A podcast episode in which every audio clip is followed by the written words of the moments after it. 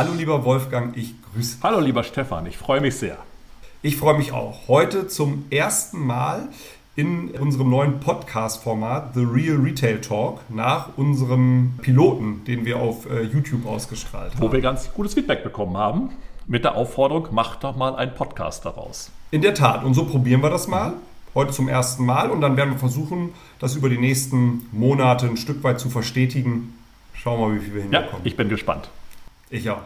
Genau, ich habe auch ein äh, Thema mitgebracht, was, glaube ich, ganz gut passt tatsächlich zu auch unserem letzten Videopodcast, wo wir so ein bisschen über das Thema, wie entwickelt sich eigentlich stationärer Handel, der Onlinehandel nach der, nach der Krise, nach der Corona-Krise. Mhm. Und ähm, was ich dazu mitgebracht habe, ist eigentlich das, was die Textilwirtschaft jetzt am 25. August, also jetzt ganz aktuell, schreibt dass nämlich der, auch in der 33. Woche jetzt der deutsche Modehandel eben ein Plus hat auf einer hohen Vorlage.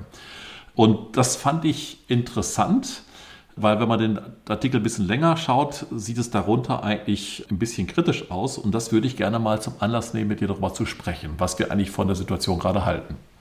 Ich finde das, find das auch spannend. Ich hatte es auch in der TV gelesen und es ist ja eh etwas, was in, in vielen Medien und Kaffeerunden gerade diskutiert wird, nämlich wie funktioniert eigentlich Handel nach der Krise, respektive wie funktioniert er denn jetzt in der neuen Krise, ne? Ukraine-Krieg, äh, Unsicherheit, Inflation etc ich bin immer so ein bisschen äh, hin und her gerissen. Ne? Es gibt diese Positivnachrichten, wie, wie sie dann die äh, TV verlautbaren lässt, aber ich höre schon auch die eine oder andere Negativnachricht und ich ähm, bin mir nicht so sicher, ob die, die Positivbotschaften dann nicht manchmal auch so ein bisschen täuschend sind und ob natürlich in Abhängigkeit von Kanal, Format etc., aber die Lage doch manchmal noch ganz okay ist, aber manchmal auch schon schwierig und so ein bisschen bewölkt ist. Also ich glaube, es ist deutlich mehr als bewirkt, wäre meine Hypothese. Ich meine, wenn wir uns, äh, aber das kannst du natürlich aus deinem operativen Geschäft gleich auch nochmal betrachten, wenn wir uns den Onlinehandel anschauen, da sehen wir, anschauen, da sehen wir ja wirklich zum Teil echt dramatische Zahlen. Und wenn man den Stationärhandel anschaut, die Frequenzen sind in den Innenstädten ja nach wie vor gut, aber der Umsatz kommt ja aufgrund vor allen Dingen der, auch der hohen Rabatte offensichtlich zustande. Und ich glaube, dass das, was wir jetzt im Onlinehandel sehen, wird im Stationärhandel genauso passieren. Ich glaube, es wird einen richtig massiven Rückgang geben. Im Moment gaukeln uns die Zahlen noch ganz okay, Zahlen vor, aber ich glaube, es wird einen richtig massiven Rückgang geben. Ja, also das kann ich mir vorstellen. Ich hätte auch noch, ich hätte auch noch eine andere, vielleicht eine etwas optimistischere These und ich würde vor allen Dingen, ich, ich würde wahrscheinlich einmal vorher differenzieren wollen. Ne? Also wenn ich mich so mit Kolleginnen und Kollegen unterhalte, ob die jetzt aus dem Fashionhandel kommen oder aus dem Accessoirebereich oder wo auch immer, dann kriege ich so ein bisschen unterschiedliche Rückmeldungen. Es gibt welche, bei denen funktioniert das Geschäft noch ganz gut, insbesondere auch ähm, stationär. Zu, denen gehören beispielsweise auch wir, Christ. Und es gibt auch welche, die ähm, schon ganz gut zu knabbern haben. Und mein Gefühl ist, das hat viel damit zu tun, ob es, ein, äh, ob es ein Bedarfskauf ist oder nicht, weil ich glaube, dass die Bedarfskaufe noch ganz normal äh, gemacht werden, oder ein anlassbezogener Einmal-Event-Kauf. Ne, weil, also ich, ich nehme jetzt mal ähm, Bedarfskauf, ne? also ich glaube, dass die Menschen ganz normal weiter das einkaufen, auch einkaufen müssen, was man halt so zum täglichen Leben braucht. Aber das 13. Shirt für die Sommersaison dann vielleicht nicht mehr. Und ich glaube, das merken insbesondere zum Beispiel ähm, Textiliten an der einen oder anderen Stelle vielleicht ganz gut. Während es halt beim äh, Bedarfskauf noch ganz gut geht und bei den einmal anlassbezogenen Kaufen wie bei uns auch. Also ich mache mal ein Beispiel aus unserer Branche. Trauringe brauche ich halt, wenn ich irgendwie heiraten möchte, zeremoniell. Ja. Und deswegen werden noch weiter Trauringe gekauft. Ähm, und wir merken auch keinen Rückgang bei den Trauringen, weil es wird ja in den allermeisten Fällen nicht in kürzester Zeit ein zweites Paar Trauringe gekauft. Also genau, so, ne? Und ich glaube, also ähm, diese, diese beiden Formen, ähm, der, der bedarfsorientierte und der stark anlassbezogene äh, einmalige Kauf, ich glaube, die funktionieren weiterhin ganz gut und die werden auch ja. vorne gut funktionieren. Ja. Aber halt irgendwie der 13. Äh, T-Shirt oder der äh, 12. Äh, Babystrampler oder sowas, das dann vielleicht ja. irgendwie nicht mehr. Und ich glaube, diesen den Formaten, ne, die, die sozusagen über diese Zusatz, Zusatz, Zusatzkäufe, die auch eher manchmal impulsgetrieben sind etc., ich glaube, dass die jetzt schon ganz gut zu, ganz, äh, ganz gut zu kämpfen haben und dass es für die auch vielleicht eher auch nochmal schwierig werden könnte. Je nachdem, wie sich die gesamtgesellschaftliche Situation entwickelt. Ich meine, im besten Fall wird ja auch diese Krise irgendwann mal zu einem Ende kommen ähm, und es dann wieder besser werden. Aber solange ähm, sie anhält, Inflation anhält, Unsicherheit anhält, glaube ich, könnte es dabei, äh, könnte es dabei Schwierigkeiten bleiben. Mhm. Ja, kann ich nachvollziehen, deine, deine These, vor allen Dingen, wenn du diesen Einmalanlass bezogen nimmst. Ich glaube, ähm, ist jetzt nicht so sehr mein Fachgebiet, aber ich glaube, im Lebensmittelhandel, das ist ja Bedarfskauf, auch dort erleben wir schon echte äh, Zurückhaltung, dass man dort spart und deswegen glaube ich, der Bedarfskauf an sich, auch dort werden, werden die Menschen einfach zurückhaltender sein. Und das ist in der Tat nochmal ein anderer Bedarfskauf, den du gerade formulierst, eben der anlassbezogen ist, einmalig passiert. Das kann ich mir gut vorstellen. Wenn ich nämlich auf den Artikel jetzt aus der DW nochmal zurückkomme, wo wir feststellen, dass die Umsätze ja nur noch mit hohen Preisaktionen eigentlich gerade möglich sind, dann ich glaube, dann wird, das, wird die Situation schon ein bisschen, bisschen klar. Der, wir sehen ja im Onlinehandel, dass es da massive Rückgänge gibt. Wir sehen, dass wir eine hohe Kaufzurückhaltung in dem Kontext haben. Und ich habe auch den Eindruck, in Deutschland sind wir wieder mal Meister auch darin, die Krise heraufzubeschwören. Also gerade Unternehmen, mit denen wir auch zu tun haben, die sehr international agieren. Wir, wir leisten gerade unseren Beitrag. Das, äh, genau, ja, also die sehr international unterwegs sind, da ist das gar nicht mal so dramatisch. Ne? Und die haben zum Teil auch hohe äh, Inflationsraten. Wir sind ja noch nicht mal im europäischen Schnitt. Und ich glaube, in Deutschland, in Deutschland ist es auch zum Teil die Krise kommunikativ wird die verstärkt. Aber ich glaube, es muss ein paar Dinge noch hinzunehmen, nämlich die Kostensteigerung, die wir haben in allen Bereichen. Im Onlinehandel der Grundzugang, der teurer wird. Neben dem Wechselkurs im Einkauf, wenn du jetzt gerade natürlich international in Asien einkaufst. Also ich glaube, da kommen jetzt ein paar Dinge zusammen und auch wenn wir die Krise jetzt ein bisschen dabei reden, aber für die, für die Händler ist das schon eine sehr dramatische Situation, die ich da gerade, ich da gerade sehe. Und was ich eigentlich total spannend finde, ist, wie gehen die Unternehmen eigentlich jetzt damit um? Und da erlebe ich auch beides gerade. Ne? Es gibt Unternehmen, die sich die sehr konzentrierter Situation schon stellen, ne? also gerade aus, eben aus dem, aus dem Online-Bereich, die eben vielleicht da ein paar Schritte jetzt auch voraus sind, weil sie einfach das gerade schon viel stärker erleben und vielleicht andere, die eben noch auf das Prinzip Hoffnung setzen und sagen, naja, es wird sich schon irgendwie wieder geben und irgendwie der Krieg wird immer zu Ende gehen und das wird dann schon weitergehen. Also ich glaube, das ist eine sehr, sehr spannende Situation, die es sehr anspruchsvoll macht, jetzt für die Unternehmen da adäquat zu reagieren. Ja, also das glaube ich auch. Und ich, ich glaube, was sich vielleicht ein bisschen verändert hat oder warum ähm, diese Krise auch eine potenziell stärkere sein könnte, ohne sie herbeireden zu wollen. Aber es geht ja nicht darum, sie herbeizureden, es geht darum, irgendwie Transparenz äh, für die Themen und Herausforderungen zu schaffen und nochmal über Lösungen zu sprechen.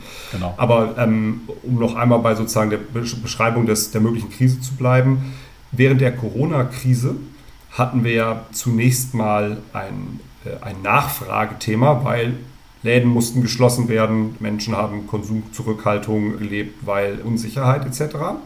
So, dann hatten wir unmittelbar nach Corona einen, äh, einen Hochlauf. Ne? Ähm, alle Leute wollten wieder raus, ähm, Geschäfte haben gut funktioniert. Dann hat uns aber so ein bisschen die Supply Chain Thematik auf der ähm, Supply Side äh, eingeholt. Absolut. Und jetzt kommen wir eigentlich in, in, eine, äh, in eine Phase, wo wir beides haben. Ne? Wir haben irgendwie sowohl die Themen auf der Supply Side, die ja noch nicht gelöst sind äh, in den äh, letzten Monaten, äh, vielleicht sogar eher verstärkt worden sind. Ähm, und es kommt ein, erneut ein Thema auf der Demand Side hinzu, ähm, dadurch, dass irgendwie Unsicherheit und Inflation zu einem erneuten ähm, Konsum, zu einer erneuten Konsumzurückhaltung führen. Und deswegen mhm. glaube ich schon, ne, dass es irgendwie das Potenzial für ein ordentliches Gewitter gibt, ne, dass, sich, dass sich da ein bisschen was zusammenbraut und dass man sich dem auch ähm, stellen muss. Mhm. Und ich glaube, was, was vielleicht ganz besonders gilt und auch so ein bisschen Zeichen unserer Zeit ist es, dass äh, irgendwie äh, Krisen ähm, und gute Zeiten sich schneller abwechseln, ähm, mhm. eben auch in großen Amplituden ähm, schnell abwechseln. Mhm. Ähm, und das erinnert mich so ein bisschen äh, an eine äh, Fußballanalogie. Ähm, nämlich an äh, das äh, Umschaltspiel, das ähm, äh, die Mannschaften irgendwie perfektionieren und beherrschen müssen im modernen Fußball. Ne? Dass also wenn ich denn äh, gerade im Angriff bin und äh, den Ball verliere, nicht äh, direkt im Konter einen eingenetzt bekomme, sondern es irgendwie schaffe, schnell zwischen Angriff und Verteidigung, Offensive, Defensive ähm, umzuschalten. Und ich glaube, diese Analogie, die funktioniert gerade in dieser Zeit auch ganz gut für, für die Unternehmenslandschaft, insbesondere für den Retail Ich glaube, die Unternehmen müssen es schaffen, viel schneller umschalten zu können und viel schneller zu antizipieren, was da, ähm, äh, was da wohl gerade auf sie zukommt, im Guten wie im Schlechten. Ähm, und das ist, glaube ich, nicht so gelernt. Ne? Der, der, der, Retail kommt ja eher aus immer vielen Jahren anhaltender, äh, gleicher oder ähnlicher Bedingungen, viel Stabilität. Und ähm, das ist halt gerade nicht mehr so. Das ist, ein, das ist auch eine Chance im Übrigen. Das, also ne, ähm, in sowas liegt auch immer eine Chance, aber sicherlich gerade auch ein, ähm, auch ein Risiko. Also nicht erstmal den Ball jetzt bei sich behalten, ein bisschen hin und her passen, sondern direkt jetzt schnell spielen, heißt das ja eigentlich. Und was heißt das eigentlich für die Unternehmen? Das heißt ja, dass ich meine Prioritäten jetzt nochmal wieder komplett neu überdenken muss. Ne? Ich bin vielleicht auf einem Weg gewesen, wo ich entwickle, investiere, in die Zukunft gehe und jetzt spielen, ich meine, dein Finance-Background, jetzt spielen plötzlich vielleicht mal andere Dinge plötzlich wieder eine viel, viel größere Rolle und ich muss erstmal schauen, schaffe ich eben ne, Cash, Liquidität ran und ja vor allen Dingen auch, ich finde es sehr spannend, was kommunikativ jetzt passieren muss in Unternehmen. Ne? Wie gehe ich da, wie öffentlich gehe ich damit eigentlich um? Wie kriege ich das eigentlich geschafft, dass nicht nur einer jetzt in die andere Richtung rennt, sondern die ganze Mannschaft umschaltet? Mein, mein Finance-Background und die Tatsache, dass ich in einem Private Equity Portfolio Unternehmen arbeite, äh, führt natürlich dazu, dass bei mir immer gilt Finance Rules. Ne? das, äh, das, ist natürlich, äh, das ist natürlich so. Ähm, ich glaube aber, dass äh, dein zweiter Punkt total wichtig ist. Das reicht ja nicht zu sagen, so, jetzt ähm, hat man irgendwie äh, mal Finance äh, das Heft in die Hand und wir gucken mal, wie wir uns irgendwie wetterfest machen und hier irgendwie äh, durch die Strömungen kommen, sondern das ist natürlich auch irgendwie dann eine gesamtunternehmerische Herausforderung, vor allen Dingen eine kommunikative, den Menschen klarzumachen, warum eigentlich so schnell hin und her geschaltet wird zwischen irgendwie Angriff und Verteidigung. Ne, jetzt haben wir ja gerade alle irgendwie zu, äh, zur Nach-Corona-Offensive geblasen. Ne? Wir machen jetzt super Geschäfte, äh, der Handel boomt wieder, die Menschen wollen wieder in die Städte, großer Nachholbedarf, los geht's. Äh, und jetzt kommen wir, äh, jetzt kommen wir nach sehr kurzer Zeit und sagen, ja, aber da gibt es auch noch ein paar Wölkchen äh, und vielleicht auch ein paar größere ähm, am Horizont, müssen wir irgendwie darauf reagieren. Das ist natürlich eine organisatorische und kommunikative Herausforderung, ne? da dann immer ähm, äh, auch äh, alle sauber mitzunehmen, sauber nach vorne zu arbeiten. Und auch eine Herausforderung, meines Erachtens, das ein oder andere Pflänzchen, das da jetzt irgendwie in den letzten zwei, drei Jahren entstanden ist, nicht zu erschlagen. Also die Corona-Krise hat ja auch ein paar positive Aspekte äh, mitgebracht, beispielsweise einen substanziellen, eine substanzielle Beschleunigung in der Digitalisierung in vielen Unternehmen. So, die, die dann erst zu Corona angefangen haben, nochmal stark zu digitalisieren, bei denen ist das ja ähm, noch nicht komplett äh, durchgeholt und gelebte Praxis, sondern das ist vielleicht eher noch so ein Pflänzchen. Ähm, und da muss man natürlich gucken, dass das dann jetzt in Zeiten, äh, wo Unternehmen wetterfest gemacht werden ähm, und vielleicht mal der eine oder andere Euro noch ein zweites Mal umgedreht wird, bevor er ausgehen wird, nicht irgendwie wieder kaputt getrampelt wird. Ne? Also quasi um, Umschaltspiel äh, ohne Gerätsche. Ja?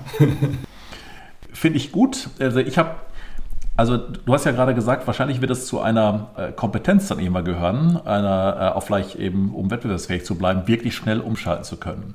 Voll. Und äh, ich glaube, wir sind dann mit Formulierungen äh, auch, da sind ein paar Wölkchen und dann vielleicht ein bisschen mehr, äh, wie du so gerade erwähnt hast. Also vielleicht muss man doch viel, also viel weiterspringen. Also vielleicht muss man wirklich fast überziehen äh, damit es überhaupt gelingt. Weißt du, sonst dreht man sich so langsam in die andere Richtung. Aber um wirklich direkt wieder Vollgas zu geben, in beide Richtungen muss man wahrscheinlich wirklich die Fähigkeit besitzen nehmen, tatsächlich in beide Richtungen echt ganz schön aufzudrehen, ganz schön Geschwindigkeit zu zeigen und dabei eben diese Pflänzchen, von denen du gerade gesprochen hast, die zu erkennen und sagen, welche von denen sind jetzt wirklich relevant, welche behalte ich und bei welchen muss ich jetzt auch akzeptieren, dass es jetzt mal für die nächste Periode eben trotzdem wieder in den Hintergrund geraten, weil ich erstmal ein paar andere Prioritäten ja, Ich glaube, so wie man bei mir hin und wieder meinen Finance-Hintergrund raushört, so hört man bei dir jetzt äh, so ein bisschen deinen Berater-Hintergrund raus.